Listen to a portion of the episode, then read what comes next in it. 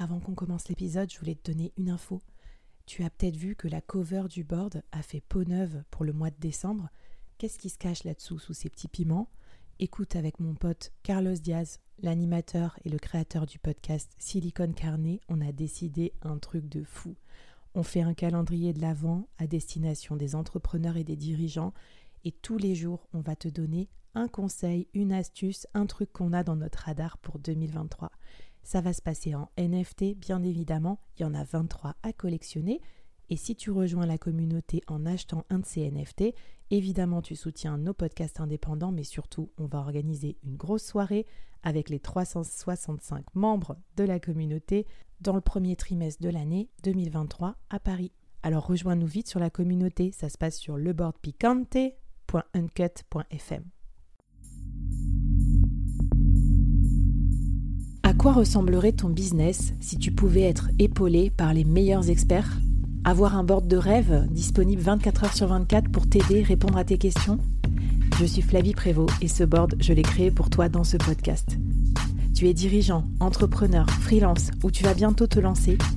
Ne reste pas tout seul dans ton coin. Inspire-toi des conseils des meilleurs chaque jour par ici, à mon micro. Et si tu l'oses, on te mettra au défi parce que nous, ce qu'on aime bien, c'est te faire progresser vite et bien. Alors bienvenue à toi, bienvenue dans ton board et bon épisode.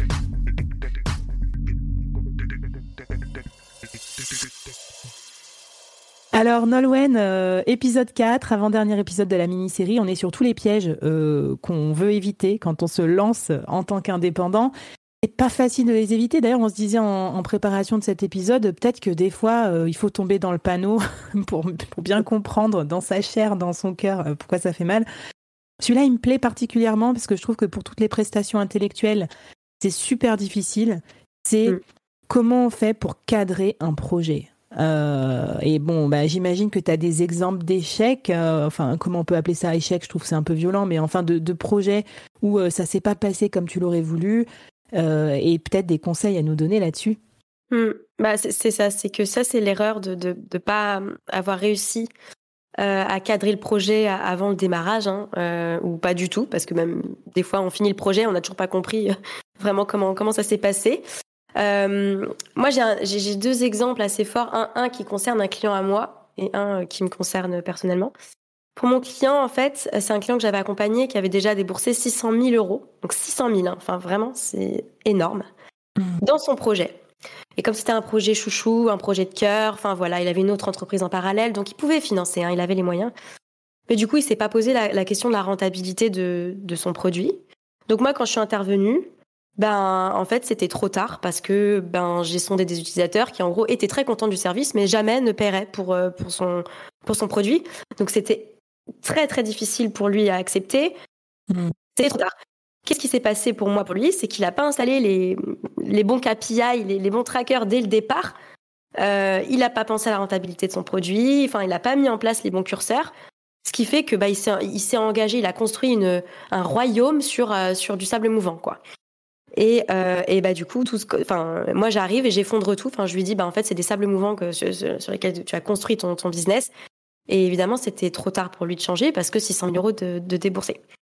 Euh, et de la même manière, moi, bah, c'était un petit peu pareil. C'est-à-dire qu'en fait, euh, je construisais un petit peu, mais super. Euh, alors souvent, c'est des maquettes qu'on fait en tant que designer. Enfin, souvent, voilà, la façon opérationnelle, j'y vais à fond, etc. Pour me rendre compte que finalement, ben, le business model de l'entreprise, j'aurais dû peut-être choisir d'autres choses pour orienter le projet si j'avais connu le business model de l'entreprise, si j'avais compris euh, l'équipe technique derrière, parce que nous, en tant que designer, on bosse beaucoup avec des développeurs aussi. Euh, du coup, je pose des choses et en fait, c'est pas faisable techniquement. Euh, j'ai pas la vision du produit euh, ni la, stratégie euh, de l'entreprise. Je connais pas la personnalité. J'ai pas saisi la personnalité du dirigeant. Donc en fait, je me retrouve avec avec des personnes j'avais pas cerné à quel point c'était important, comment il fallait appuyer les choses, etc ni le niveau de maturité de l'entreprise, euh, la connaissance de, de, des sujets qu'on aborde, etc. Et ça, Donc vraiment. Quoi, le problème? C'est en gros, tu es, allé trop vite en besogne, c'est ça? Tu as, mm-hmm. tout de suite délivré ce, que, ce sur quoi on t'attendait et tu dis tu T'as pas, pas pris le temps de, au préalable de faire suffisamment de recherche pour délivrer un truc plus adapté, c'est ça?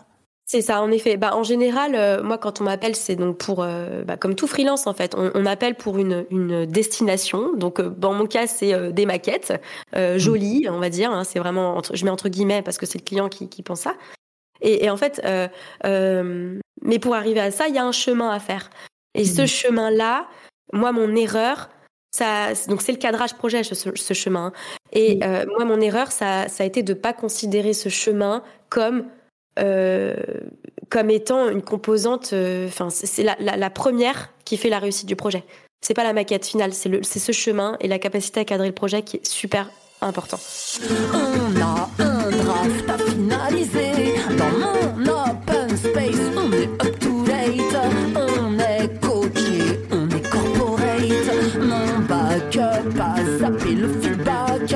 Développons nos synergies à zap. Checkons du turnover en conf call avec les managers. Et ça, c'est super intéressant ce que tu dis, et je pense que plein de freelances vont se retrouver dans, dans le, la difficulté. C'est qu'en fait, le client, il t'attend pour une prestation d'exécution, genre le résultat mm. final. Mm-hmm. Et souvent, il va avoir du mal à entendre qu'il faut payer d'autres choses avant, quoi, qu'il faut payer du temps pour euh, défricher pour, euh, tu vois, un espèce de diagnostic, euh, de conseil, de d'avant, d'avant, d'avant projet en fait. Et du mm. coup, je sais pas si toi, tu as des techniques pour avoir réussi maintenant à expliquer à ton client que voilà, c'est comme ça la méthode et c'est tout, c'est pas autrement. Et peut-être pour lui avoir fait un peu avaler la pilule ou en tout cas lui, lui faire accepter qu'il peut pas avoir le résultat final sans passer par ces étapes. Mm. Bah souvent je me, je me base sur les, les gros en, en disant euh, bah voyez les gros que vous aimez euh, type euh, les grosses sociétés bah, je sais pas mmh. Airbnb par exemple bon bah leur, leur plateforme est magnifique et elle est hyper ergonomique agréable etc bah, vous savez par quoi ils sont passés voilà les étapes euh, et, et, et j'explique que ben il faut d'abord en effet avoir un, un un kick-off où, où, moi je comprends le business model, où je comprends euh, comment comment ça se passe, les choses, l'envers du décor, parce que le design s'inscrit dans une stratégie d'entreprise. J'explique un petit peu tout ça, étape par étape. Et déjà, ça passe un petit peu mieux quand on quand je leur dis, bah les gros réussissent. Ils ont mmh. réussi son gros parce qu'ils ont fait ça. Euh, donc ça, déjà, ça, ça, ça, ça leur permet de de comprendre un peu mieux les choses et surtout aussi de de parler tout ça en avant vente.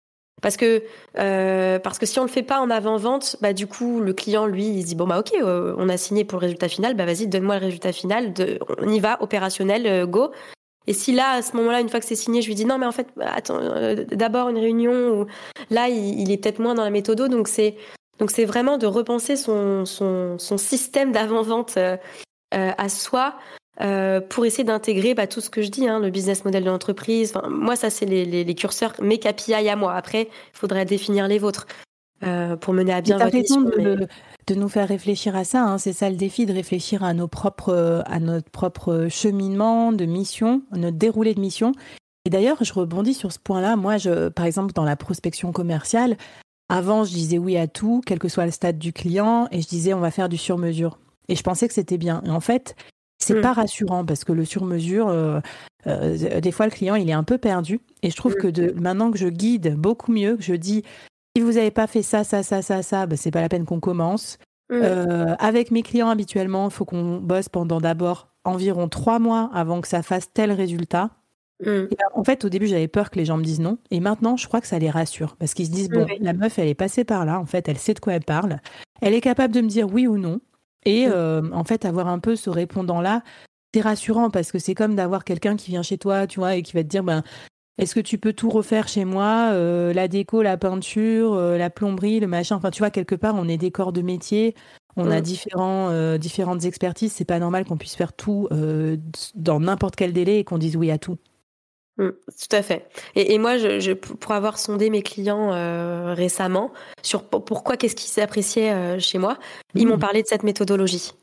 Ils m'ont parlé de cette méthodologie et de me dire, en fait, on a l'impression d'être guidé étape par étape. Et pour moi, dans, dans, le cas, pour les designers qui écoutent, mais je pense que ça peut aussi s'adapter à, à d'autres. Moi, je base ma méthodologie sur la méthode euh, design thinking, euh, et du coup, euh, voilà. Enfin, je, je, leur parle pas du design thinking. Enfin, ils s'en foutent, eux, hein. Mais, mais je leur explique que c'est des grandes étapes, des grands jalons, et ils adorent. Franchement, ils adorent.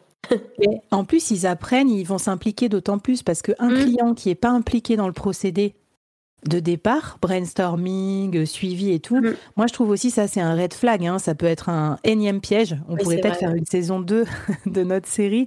c'est euh, le client qui, qui, est en mode self-service. Et ça, c'est pas bon. Donc, euh, écoute, mm. merci pour tous tes conseils, Nolwenn. On va mettre quelques exemples de, bah, voilà, de, de ce que tu écris, de certains posts où tu parles de ces méthodes. Je trouve que ce qui est super, en fait, c'est que tu partages tout ça avec plein de, plein de freelances pour les aider. Et moi, j'ai énormément appris avec des, freelances plus expérimentés. Et j'apprends aussi avec des freelances moins expérimentés qui me donnent des idées pour mon business. Donc, euh, donc c'est trop cool. Venez nous voir aussi avec Nolwenn sur les réseaux sociaux, euh, LinkedIn, euh, Instagram.